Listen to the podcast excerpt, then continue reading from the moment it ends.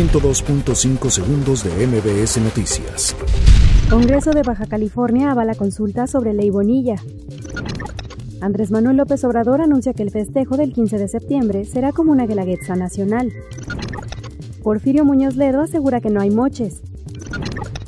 se sanciona Aeropuerto de Cancún por incurrir en una práctica monopólica.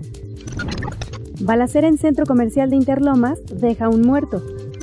Rescatan a víctimas de trata de personas y capturan a cinco sospechosos en Baja California Sur.